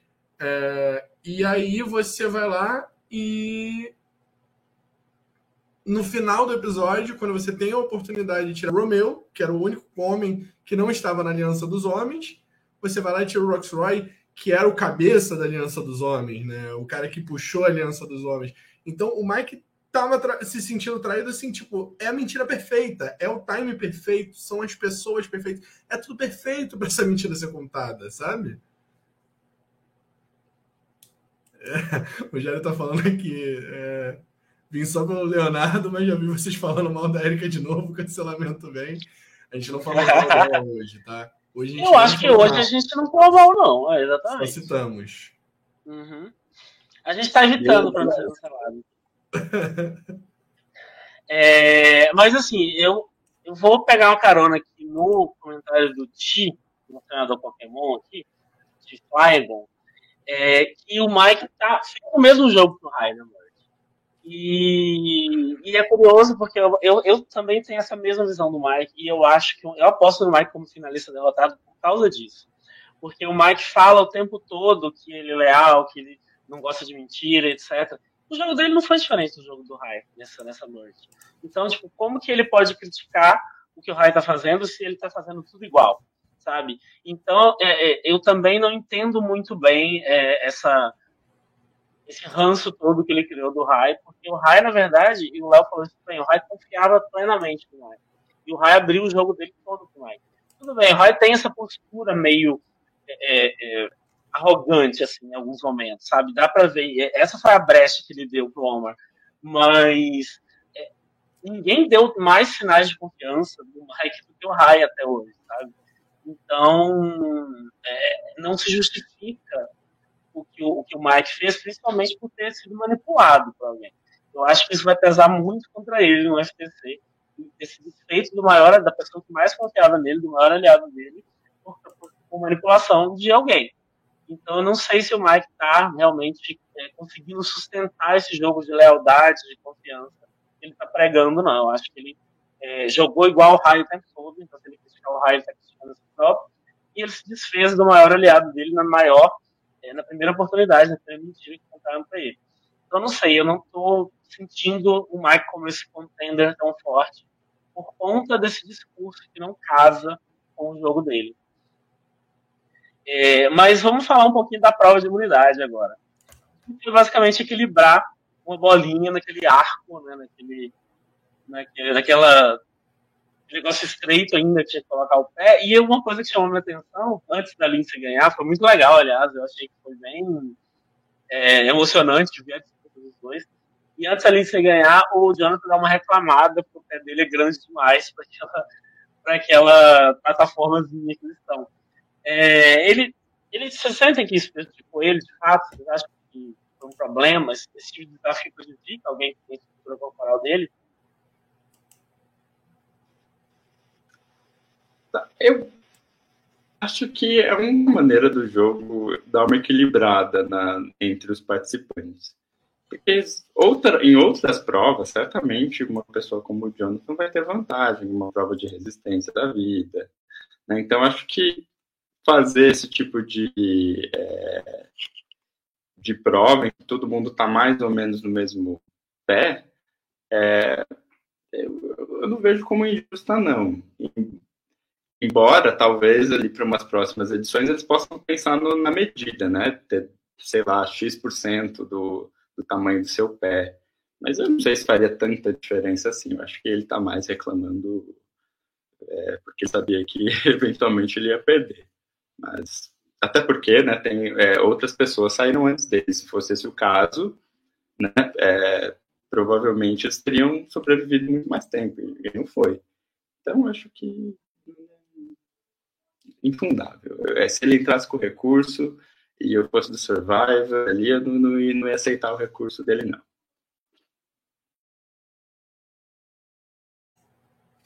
Agradecer aqui que o Léo se inscreveu com o Prime. É você, Léo, não, né? Léo Barros, 88, você é o Correia, né? Neves Correia. É... Mas nascemos no mesmo, no mesmo ano, aparentemente. Ó. é, muito obrigado, Léo. Obrigado mesmo. É muito mais difícil reconhecer as pessoas no, no, na Twitch, até a DL, se puder falar com a gente, falar quem, quem você é. Se você também já comentava lá no YouTube, eu vi que você seguiu a gente no Instagram aqui, segui, eh, curtiu um post nosso aqui no Instagram, segui de volta. Mas tenta entrar em contato com a gente, principalmente vocês que são inscritos, para a gente retribuir da forma que a gente puder, né? É... Acabei me perdendo um pouco aqui no assunto, olhando é... as coisas aqui da, da, da inscrição. Vou, vou passar aqui um pouquinho só para não atrapalhar a discussão. Mas estou de olho aqui de novo. Desculpa, gente. Não, eu só, só ia comentar, eu concordo muito com o Léo, assim, eu não acho que essa é uma reclamação que tem muito fundamento, apesar de fisicamente ter, você enxergar que tem, que é verdade o que ele falou, mas ele tem outros atributos, ele, se você pegar a, a, o porte dele corporal, né, é muito mais fácil para ele segurar aquele arco, a força que ele tem, vai, vai, o arco vai ser muito mais fácil para ele de manobrar. Né, que a gente viu isso, inclusive, na prática. Então, ele vai ter vantagens também em relação aos outros por conta do, dele ser maior. Então, a gente. É, existe uma desvantagem ali, mas ela é compensada de outras formas. Você vai ter um pouco disso também, né? As, muitas vezes uma força sua é compensada, ela se torna uma fraqueza em outro âmbito, em outro aspecto, e as coisas acabam se equilibrando de uma forma que a gente não consegue prever ou imaginar. E isso até nesse desafio deu para sentir um pouco dessa situação. Então eu acho que ele não foi desfavorecido, não. Acho que ele, ele pode ficar tranquilo em relação a isso. é, vamos falar um pouquinho então né, do, do pós. A Lindsay ganhou, mais uma vez ela ganhou. E a gente vai para o jogo pós-desafio. E assim, nesse ponto do, do episódio, a gente já lidou com, com o Rai dando vários confessionais, daqueles que a gente considera confessionais é, de anúncio de, de, eliminação, confessionais que eu chamo de confessionais da morte. Assim, que é, é, dizer que ele está mandando o jogo, dizer que na Manja aconteceu tudo que ele queria, mentira, não foi. Em vários momentos ele tinha um plano e o Walmart desfez o plano, mas é, o Walmart é tão bom que faz o Rai achar que o plano era dele, né? Então, assim, é, ele dá vários profissionais completamente delusionais, assim, e eu senti que era o episódio dele sair já antes de ver é, o, que ia acontecer a partir de agora. Vocês acham que deu essa brecha? Vocês tiveram essa. Porque eu não senti muito isso nessa temporada. Acho que essa temporada é, teve um equilíbrio razoável ali na edição. Mas nesse episódio, eu achei ele um pouco mais direto nesse sentido. Assim, era o episódio do fim da trajetória do Rai. Ou, ou não, foi uma percepção, percepção mais minha mesmo. Sabe que eu senti que pudesse ser o Rai, não exatamente pela edição dele, mas pelo preview do episódio anterior, que dava a entender que era muito Jonathan que ia sair. Que tava ali as meninas fazendo uma. Uh, acho que mostrou aquela ceninha em que elas estavam é, fazendo um complozinho contra o Jonathan. Inclusive, achei bem bizarro, só fazendo um parênteses aqui, que elas estavam ali confabulando contra ele do lado do cara, né? Acho que, é, pelo menos o que pareceu pela edição ali, é, eu achei bizarro. Mas voltando ao ponto, é, o, o, preview do episódio anterior indicava muito que o Jonathan estava correndo risco, e aí eu acho que ficaria muito anticlimático se de fato ele saísse. Então, para mim, foi mais o preview do episódio anterior que, que me deu spoiler, assim, de que o Jonathan provavelmente sobreviveria, do que exatamente o, é, os confessionals do, do Rai. Eu achei que ele ia até ganhar o desafio. Desde o preview do próximo episódio, eu achei que ele ia ganhar o desafio. Eu achava que era essa narrativa, de que nem a gente viu da Tori duas vezes né, no início da merge, né? Ah, olha, quem vai sair é o Jonathan. Ah, nossa, o Jonathan ganhou o desafio, agora muda tudo. E Survivor usa essa, essa narrativa muitas vezes. E a gente já, a gente quer cascudo, né? Assistimos 42 temporadas, a gente não cai mais, né? Mas dessa vez até que foi diferente, né? Tipo, acho que até a ideia às vezes deles foi essa, tipo, ah, vou enganar eles, eles acharem que ele vai ganhar o, a imunidade, ele não ganha, eles vão ficar com um pouquinho de medo, aí pode ser que o Jonathan saia. E eu acho que o episódio ele sai muito bom justamente por conta disso. É, além do blindside que a gente tem. Eu confesso que eu, eu fui um pouco prejudicado nesse episódio, a minha narrativa desse episódio foi um pouco prejudicada porque por conta da merda do Twitter é, e o, o Rai postou a foto dele tendo a tocha apagada. E eu abri o Twitter assim, tipo, de bobeirinha, assim, abri, aí a, a, a, atualizou minha, a minha timeline, tava lá a foto do Rai tendo a tocha apagada. Quando eu vejo é, tweet de participante de Survivor e eu ainda não vi o episódio, geralmente eu já fecho o olho, assim, olho pro outro lado e vou passando. Mas quando é uma foto, não tem como fazer isso. Aí eu tomei o spoiler. Então já sabia que o Rai ia sair. Então tipo, tenho a minha percepção desse episódio um pouco prejudicada. Mas ao mesmo tempo eu senti que sim, a edição deixou o decoy, né? Tipo, o Jonathan ali, tipo, com possibilidade de sair. Apesar de, assim, eu ter sentido, eu não sei se eu fui prejudicado, né? Mas eu ter sentido que, assim, tava uma narrativa muito grande pro Rai. É, tinha tudo tudo, tudo, tudo ali apontando para que, tipo assim, ah, é... tirar o Jonathan nesse momento, o que pode ser até algo que vai, vai cobrar eles lá na frente. Estava pensando nisso. Tipo, ah, o Jonathan pode ganhar todas as imunidades. Eu vi que até no momento que eu, que eu não que eu perdi um pouco a atenção, vocês estavam falando do Jonathan é, da, da, ser, ter sido prejudicado quando, quando ficou ali na parte menor, né? É, mas o Jonathan assim, equilíbrio talvez nem tanto, mas se vier provas físicas e costuma vir provas mais físicas na parte final, ele vai ter uma vantagem. Então, tipo, às vezes pode ter sido um erro não não ter tirado o, Jonathan nesse momento. Mas ao mesmo tempo eles aproveitaram para tirar um num blindside sem perceber, sem dar uma chance de resposta, uma pessoa que é muito forte no jogo, né? É, eu vou até emendar isso numa questão que o, que o Homer levantou. Né? Que, tipo, tá fácil demais tirar o raio. Né? Será, que, será que é hora mesmo de fazer isso? Tá tão fácil que eu tô incomodado. Eu achei engraçado ele ter dito isso. E, assim, sendo bem sincero, eu não sei. Eu, eu, nessa altura eu já não sei se eu teria medo do Jonathan mais. Porque, é tudo bem, ele é um monstro, ele é enorme, mas ele ganhou um desafio até agora, sabe? Não, ele não tá tão perigoso assim. E ele não é o Joe, que ganha, que ganha os três, quatro primeiros depois da merge, sabe? Então, assim, eu já não tô mais com esse medo dele. E ele já tá irritando as pessoas. Então, sei lá se ele é uma ameaça tão grande assim para ganhar na final, sabe? Eu acho que dá pra fazer um FTC melhor que o dele. Então eu, eu, não sei se eu teria tanto medo dele assim a essa altura, enquanto do Rai eu teria medo de enfrentar numa final. Então eu acho que fez sentido essa ideia.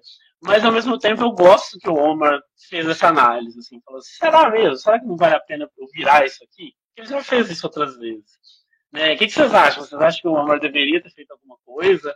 É, a própria Lindsay, ela tomou uma decisão meio contrária, assim, de, de é, do que o Omar costuma fazer, que é, eu tô vendo que o que eu quero não vai acontecer, então é melhor eu não agitar as coisas. É, eu fico pensando nessas duas decisões, é, dele e dela, e qual o que, o que eles de fato deveriam fazer. Será que eles fizeram o que eles deveriam fazer mesmo nesse episódio? É, o que, que, vocês acham em relação aos dois? Eu acho que sim. É... Primeiro porque eu concordo com você que o Jonathan, mesmo que ele vença todos os, é, os desafios, ele não me parece uma pessoa que vai ser brilhante no FTC. Né? Ele não é um bom estrategista. A gente viu até, até aqui que ele tem uma percepção de jogo muito limitada. Ele não tem um ótimo relacionamento com todo mundo, inclusive com a Lindsay, que é uma que deveria ter sido é, uma aliança dele desde o do início do jogo. Já tem um atrito ali, então ele não tem um grande capital social. Então, realmente, eu acho que nesse momento fez muito mais sentido tirar é, o Rai. Inclusive, é, eu acho que, não sei, assistindo o, o, tri, o, o Tribal, tive até a impressão que eles quiseram fazer um, uma jogada dentro desse timeside, uma jogada a mais também. Porque é, eu fiquei na dúvida quando a Lindsay faz aquele comentário final de que o voto para ela naquele, naquele dia seria para nivelar o jogo, e o Jonathan faz um, tipo, ele dá um olhar assim meio suspeito. Eu fiquei na dúvida se isso foi meio que combinado entre eles para que o Rai não suspeitasse, ou se não, se de fato ela queria é, assustá-lo a ponto de, de repente, ele já jogar o shot in the dark dele ali naquele momento, porque faria muito sentido, do ponto de vista estratégico, que eles fizessem isso. Né, que eles deixassem o, o Jonathan também com medo a ponto dele se prejudicar ali no jogo. Até às vezes com medo do Jonathan ter um ídolo, né? A gente teve dois ídolos saindo no, no último episódio. Tipo, o Jonathan é o perfil que costuma ter ídolo em Survivor, né? Vamos falar assim. Não vamos falar que o Jeff dá ídolo para ninguém, não. É, mas é, eu, eu, eu acho que pode ter sido uma tentativa de fazer isso sim, concordo com o Léo, de, tipo, de tentar flushar um, um ídolo, um poder do, do, Jonathan, até porque já foi mostrado para edição para gente que a Lindsay, pelo menos, quer tirar o Jonathan, né?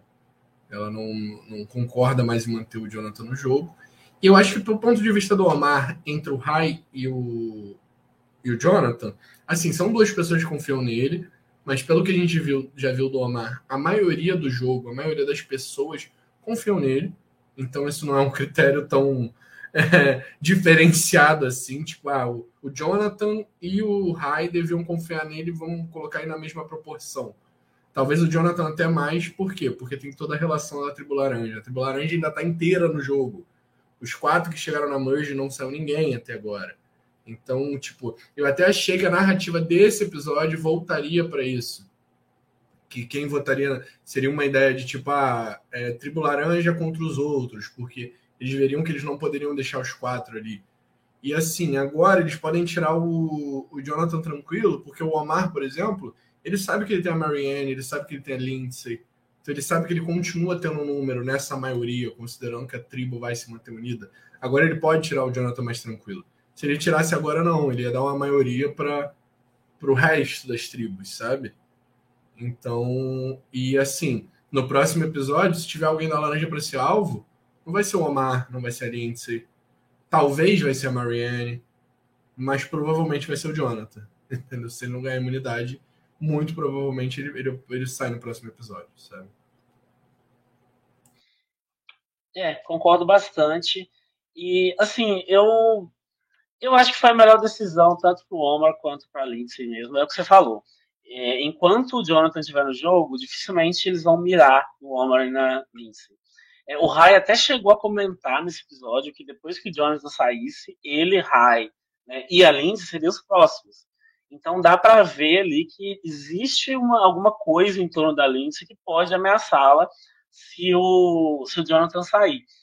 Então, ela mesma, não, não tô achando que ela tem esse medo, porque ela quer tirar o Jonathan, mas eu acho que ela, ela tomou uma boa decisão em não ficar se expondo, acho que ela não precisa disso nesse momento, e, e acho que ela já, a gente não tá vendo muito, mas eu acho que ela já é mais ou menos respeitada ali pelas pessoas em termos do que ela tá fazendo no jogo.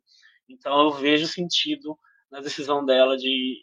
Eu não gosto, geralmente, quando, se eu estivesse jogando, eu acho que eu ia ficar desesperado, assim, eu ia ser meio high nesse sentido, de peraí, eu acho melhor fazer o que eu quero e não deixar as pessoas fazerem o que elas querem. Mas a gente tem que ter essa sabedoria, né, de fazer isso. E além disso, você só tem que tomar o cuidado de não fazer isso sempre, né, mas de, é, de saber, de fato, momentos em que ela deve deixar as coisas rolarem. Eu acho que dessa vez foi um desses momentos. É, a resposta dela no, no CT, eu acho que foi eu não sei se ela pensou tantos passos na frente, sabe? Eu acho que ela de fato queria dar uma resposta satisfatória para o Jeff, que foi uma ótima resposta, mas ao mesmo tempo também deixar o Rai confortável, o Rai não usar o Shot in the Dark, porque a associação óbvia que você faz é com o Jonathan. Então eu acho que é, deve ter tido mais a ver com a preocupação dela com o Rai do que com causar algum efeito no Jonathan, eu acho. É, porque, enfim, não sei se eles pensam, ah, vamos, vamos fazer as pessoas usarem o Shot in the Dark à toa. Eu acho que isso está tão, é tão avançado assim, nesse momento de Survivor, eu não sei se já é uma, uma preocupação das pessoas, sabe? Eu acho que é muito mais assim, vamos concentrar aqui em quem vai ser eliminado não usar. Mas eu acho que fazer quem, quem vai continuar no jogo usar o Shot in the Dark, eu acho, eu acho que não é o que. Eu não vi nenhum sinal, pelo menos, de que isso possa ser uma preocupação das pessoas. Mas eu, eu até gostei, assim, eu acho que pode ser que isso no futuro comece a acontecer. É... Bom, então o Rai levou esse blind e não usou, né? Acho que foi um dos poucos, quase sempre as pessoas estão usando o Shot the Dark nessa temporada. Então, assim, um dos maiores indicativos do tamanho do blind foi que o Rai nem cogitou usar o dele. Mas ele sai com um fair play absurdo. Acho que foi um dos maiores exemplos de eliminação é, bem, bem, bem aceita, né? E, e até de, de, passional em termos do jogo, de, de, de, ver que saiu de uma forma marcante, assim. Foi muito legal, gostei muito da empolgação dele, da maneira como ele reagiu. E antes de sair, ele fez uma analogia que eu gostei bastante, eu queria até comentar ela aqui, que é essa ideia de que Survivor é uma corrida de pessoas vendadas, né? Você não sabe exatamente quem está em primeiro, você não sabe se quem está em primeiro pode tropeçar a qualquer momento. Se você estiver em primeiro, mesmo sem saber, você pode tropeçar e não ficar.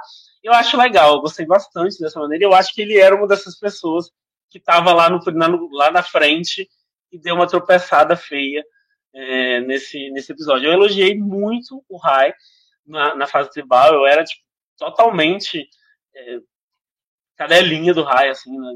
aqui no podcast, eu falava muito bem dele.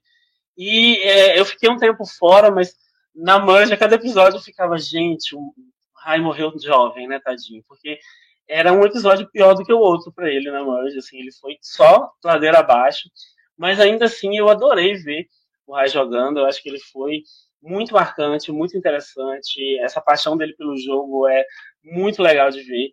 Então foi um participante que valeu a pena. Eu tenho certeza que o Jeff também sente isso. É, quais são seus comentários aí finais sobre a trajetória do Rai, gente? Fale um pouquinho. Concordo um pouco com o Jairo que o Rai era um pouco delusional. Né? Ele, na perspectiva dele, o, o jogo estava muito mais a favor dele do que realmente estava. Mas é, falando especificamente da saída dele, eu gostei muito. Foi, é, é, como o Guto mencionou, foi acho que uma das saídas mais humildes que a gente já viu assim, em, Survivor, principalmente no americano. E eu estava ouvindo uma entrevista dele essa semana e ele falou o quanto ele se sentiu honrado de ter levado um blindside desse grupo, né? Porque ele, ele é como se o jogo dele tivesse sido de alguma forma validado. Né? Ele se sentiu assim. Se, se as pessoas tiveram todo esse trabalho para me dar um blind side, quer dizer que eu fiz alguma coisa que deu certo. E de fato ele fez. Ele fez um, um bom jogo, ainda que ele acho que tinha uma visão do jogo dele pouco deturpada, mas eu, ele é certamente um dos, um dos participantes que eu gostaria de rever assim, numa temporada de All-Stars. E certamente seria um, um participante interessante assim de, de ver numa versão mais madura, depois ele ter passado por isso. Acho que eu espero, estou tendo aqui para que ele volte eventualmente. Um, uma versão também com jogadores mais agressivos, né? Tipo, eu acho que o problema do Raio é justamente esse. Tipo, bota o Raio do lado da Chantel. Vai, vai parecer que ele é a pessoa mais tranquila do mundo. É, mas eu ia, usar justamente a Chantel de referência para poder falar do Rai, que eu acho que foi muito essa narrativa, aquela pessoa que a gente viu tendo muito controle do jogo, com a mente estratégia brilhante, mas que quando chegou ali no meio da manhã a gente falou, assim, é questão de tempo para essa pessoa sair, porque ficou muito overpower, ficou muito forte, e estava muito claro para todo mundo dentro do jogo que aquela pessoa estava forte, sabe? Então era questão de tempo para um dos dois ser eliminado. Aqui, Jairo falou, fun fact, que Jairo postou hoje, Emmett oitavo, oitavo lugar de Brain vs Browns do Austrália. Pastorinha, né? Oitavo lugar do 41 High. Oitavo lugar do 42, todos veganos. Olha que legal. Tudo no mesmo ano, né? Não. Estratégicos também. Muito estratégicos. É, eu não conheço o Emmett, mas. Mas sim, né? Eu, eu, tava, tava... eu não lembro quem é Emmett. Mas... o reizinho vegano. Maravilhoso. Superman vegano, ele mesmo se chama assim. Mas veganos não passarão pelo visto, né? Mas oitavo lugar é uma boa posição. É, agradecer o, o, anão pediatra que se, seguiu a gente aqui no Twitch, tá?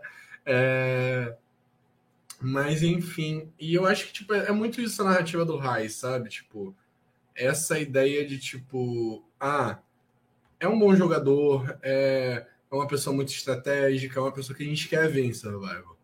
Mas que, que quando você é muito estratégico, você tem que tomar muito cuidado para que justamente as pessoas com quem você está jogando não te vejam como muito estratégico, sabe?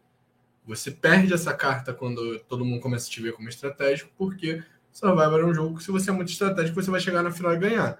Como todo mundo sabe disso, ninguém vai te deixar chegar na final. Então você acaba perdendo um ponto por conta disso. Eu acho que essa é uma leitura que falta para alguns jogadores de, de, de, não perceber que, que as pessoas. Tipo, ah, eu sou uma pessoa inteligente e as outras pessoas também são, sabe? Acho que falta um pouco disso é, nesse tipo de jogador. E amei, amei a, a, eliminação dele, o momento da eliminação dele, que ele sai de um fair play maravilhoso. A gente que é fã de Survival, é, a, gente, a, a, gente sabe que tipo, é, é isso, gente. Tipo, ah, tomei um blindside. Nossa, que bom que meu episódio foi bom. Sabe? Que bom que o episódio da minha, da minha eliminação foi bom, tô feliz por isso. Óbvio que na hora ele deve, deve estar muito puto, vai ficar remoendo isso pelo resto da vida. tipo, ah, se eu tivesse feito tal coisa, se eu tivesse feito tal coisa. Mas pelo menos ali no momento você não sair. Ah, gente, acontece. Vamos lá e vida que segue. Achei muito legal mesmo. Pois é. E Rai, né, no nosso draft, era Tim Rabone, então Rabone agora só tem Marianne para representá-lo, que eu acho uma ótima representante, inclusive. Acho que, ainda que ela não ganhe, eu acho que foi uma, foi uma escolha que se provou muito acertada, né, a Bonnie. Mas eu acho até mais do que a minha, embora eu não vá falar muito, porque a Lindsay é a nova Érica, né? Mas eu não posso falar muito. Mas, uh, mas eu acho que foi uma escolha que foi mais acertada do que a minha, que foi da Lindsay, mas que tá lá firme e forte, me apresentando. Se for a nova Érica, não vou reclamar nem um pouco, pois ganharei. Então tá tudo bem. É, o Danilo tá assim, arrasando, né? completamente em carta até agora. Jonathan Bray e o que são três pessoas que têm chance de ganhar, não tem ninguém ali a gente vê, é improvável. Né? É, a Bia tá com o Romero, né? Que aí já, já é o caso oposto. E eu tô achando difícil que o Romero consiga realmente. Acho que é o caso que eu menos vejo ele ganhando 17. E a gente tem o Jairo, que está até aqui com a gente, na live, comentando, com o Mike. Eu acho que vai até o final, então dá pra torcer até o momento. Eu, pelo menos, não vejo o Mike sendo eliminado é, antes da final, não. E, enfim, o draft tá bem legal. E infelizmente o Juan já, já saiu, né? Eu vi, ele ainda estava no jogo, mas não tá mais. É. Luto o Juan. O Jonathan está falando aqui que a Bia sem chance dessa vez. Foi a mesma coisa que a gente disse na temporada passada. Tá? A gente saiu aqui na câmera rapidinho, tá, gente? Mas a gente ainda tá aqui no áudio, nós três. É... Assim, time da Bia, mas concordo, tipo, é o que a gente menos acha que tem chance de ganhar. Eu colocaria em penúltimo lugar ali, Guto, você. Desculpa, amigo, mas eu ainda acho que. Apesar de que eu e você estamos meio empatados ali. Quarto e o quinto lugar ali, meio disputando ali. Mas, assim, para mim é Jairo o segundo que tem mais chance de ganhar. Ah, não, per perdão, quarto e quinto não, né?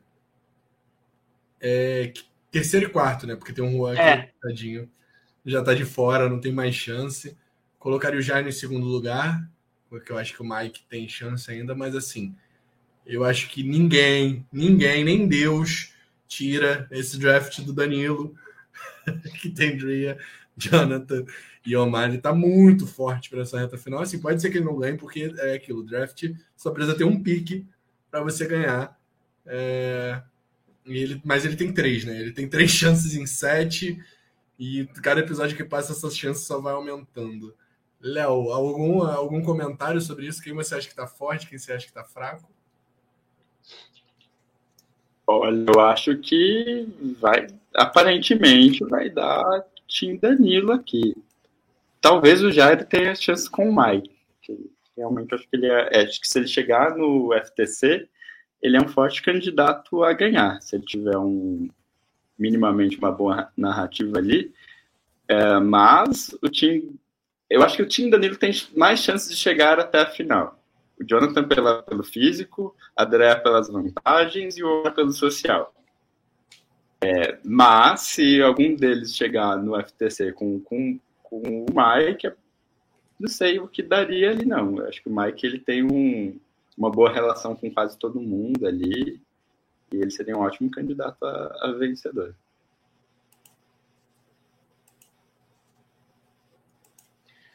Bom, então tá. Se vocês têm uma previsão, quem seria o NPX de vocês dois? Eu vou falar que eu, eu acho que o Homer leva. E quem vai ser o próximo eliminado, hein? Vocês têm uma ideia? Então, semana que vem é bem provável que a gente tenha aquele do or die, né? Que é um, uma twist que eu acho péssima. Mas é, eu acho que nessa. Levando em consideração essa twist, é bem possível que a gente tenha uma, um participante forte sendo eliminado. Porque pense, é, me corrija se eu estiver enganado, pelo que eu lembro da twist do, do, do, da temporada passada, é aquela coisa de, de algumas pessoas sentarem né, no, no banco, quem quiser, é, quem não quiser disputar a imunidade, e quem, disputa, quem quiser, de fato, disputar a imunidade, a primeira pessoa que cair, que sair fora, ela tem que fazer o do or die. Ou seja, ela pode ter chances de 50, aliás, 50 não, né? um terço de chance de ser, é, de ser salva. É, e aí eu acho que Drea, Lindsay e Jonathan e Mike até, eu acho que seriam os quatro candidatos para perder nesse duo die, porque eu imagino que essas quatro pessoas competiriam. As outras eu acho que, se fosse eu, eu, eu sentaria. Eu ficaria no banco. Se fosse Marianne, ficaria no banco. Se fosse o Homer, ficaria... certamente se fosse o Homer, ficaria no banco. E o Romeo, eu também preferiria ficar no banco. É, eu também odeio essa twist, tá? Só para deixar claro. Péssima, a gente já tinha comentado aqui. A gente entrar em live. Odeio, nossa, horrível. Pior twist que ia colocar. Ainda bem que ela não deu certo na 48, tomara que não dê certo na 42 de novo. que não, não influencia em nada, porque, pô, um dos meus favoritos na temporada passada, né, que era o. Agora esqueci o nome dele. Deixa Poderia ter saído né, nessa twist. Tipo, horrível, horrível. Uh, mas, enfim, eu acho que uma narrativa muito boa para essa twist seria a Drea saindo com milhares de poderes e saindo para um poder. Tipo, acho que isso seria muito, muito karma, assim. Eu acho que isso é uma narrativa que está sendo muito contada na temporada. Que a Drea vai se ferrar por conta dos poderes dela. Então, eu apostaria na Drea saindo. Óbvio que eu estou falando aqui totalmente é, supondo, né?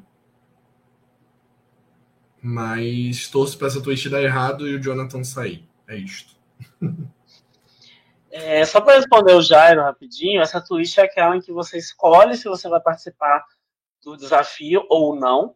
Mas o primeiro que foi eliminado do desafio, que geralmente na outra vez foi de, foi, tipo, de equilíbrio e tal, então meio de resistência ali, meio de habilidade de, de manual ali para equilibrar os, os, as paradinhas lá na, com a mão.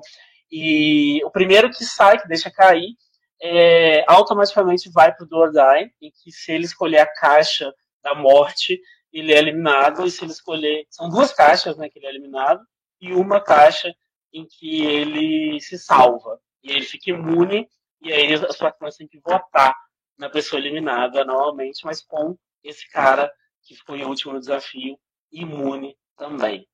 Então, essa twist é.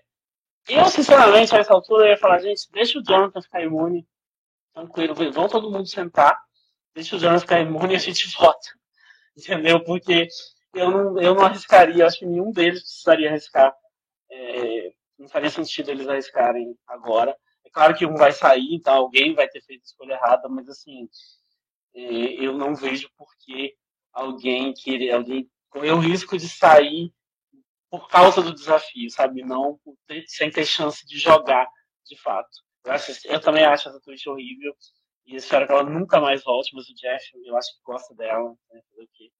Então a gente corre esse risco aí. Mas eu não sei, eu não sei quem, quem poderia sair. Eu gosto da, da narrativa da Drea. Eu não vejo a Drea sendo eliminada de outra forma, inclusive, assim, então eu acho que faz sentido a, a Drea cair dessa forma. É, em termos de narrativa, eu gosto da Drea, não quero que ela saia assim, mas em termos de narrativa, eu acho que seria interessante para a temporada ver esse trágico destino. Então, vou, vou apostar um pouco nisso. Vamos ver o que vai acontecer. Bom, então chegamos ao fim. Né? Nossa live foi um pouquinho mais, mais longa essa, essa noite, mas foi um episódio bem bom, que valeu a pena discutir. E obrigado, Léo, pela participação. Foi tudo de bom. E Eu que agradeço pela oportunidade. Alguma, alguma última consideração, Léo? Quer falar alguma coisa que a gente não abordou? Não, eu só queria mesmo agradecer a oportunidade de estar aqui essa noite com vocês, discutindo Survivor. E é isso. Bora continuar vendo essa temporada que está muito boa. E estou ansioso para ver quem que vai levar, porque dessa vez acho que eu não tenho a mínima noção assim de quem que pode ser, sair o winner dessa temporada. E obrigado mais uma vez, gente.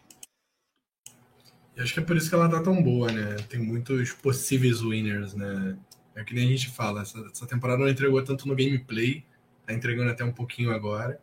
Mas assim, questão de participante, personagem, pessoas que a gente gosta, pessoas que a gente acha que pode ganhar, que é tudo assim. É, boa pergunta aqui depois para você responder, Léo. Eu vou aproveitar para te agradecer por estar aqui, né, cara? É, pessoal que fica aí comentando com a gente. É, nossa ideia é chamar todo mundo que que cola aí com a gente para estar tá aqui pelo menos uma vez. E sempre que quiser voltar, as portas estão abertas, é só falar. E é isso, gente. Vamos lá que faltam três semanas, três episódios para essa temporada acabar. Léo, 41 ou 42? 42, embora eu acho que eu tenho personagens que eu gosto mais na 41, tipo a Shen, para mim é perfeita mas eu acho que pelo gameplay, pela forma com que as, essas twists foram se desenvolvendo, eu prefiro a 42. Ela tá mais, bem mais dinâmica que a 41. Vamos 42. Concordo 100%. Eu, eu amo a Shen também. Eu acho que a 41 tem personagens muito fortes, talvez mais do que a 42. Mas eu acho que a 42 tem mais personagens interessantes e marcantes. E, e eu gosto do gameplay, eu gosto do fato de que as mil vantagens não estão nada acontecendo com elas elas estão interferindo muito pouco no jogo. Isso também me agrada bastante. E tô adorando a temporada, de verdade. Tá muito boa. Concordo também, foi algo que eu falei semana passada. A 41 tem pessoas que a gente gosta mais, uma ou outra pessoa que a gente gosta mais do que a gente gosta das pessoas dessa temporada, mas não tem a quantidade de pessoas para gostar, né? É, tem um ou dois, três ali que são bons e acabou. E essa temporada é quase todo mundo, assim, quase todo mundo é exagero, mas metade do cast, vamos colocar assim. É, esqueci do YouTube, né, gente? Quem puder dar um like aí no vídeo do YouTube para ajudar a gente e se inscreve no canal, ativa a notificação para receber. Segue na Twitch também, né? Eu falei da inscrição, esqueci de pedir para a gente seguir, para vocês seguirem também na Twitch e se inscrevam tanto no nosso, sigam a gente no, no Instagram blindcast underline e sigam a página lá no Facebook, essa live tá rolando lá no Facebook também, fb.com.br blindcast podcast. É isso, gente. É isso, gente. Muito obrigado mais uma vez por estar com a gente aqui essa noite e por estar acompanhando a temporada. Eu realmente estou amando tudo e tá tudo de bom. E semana que vem tem mais. Estamos aí. Então, obrigado novamente, Léo. Travis Spoken. Time for you to go.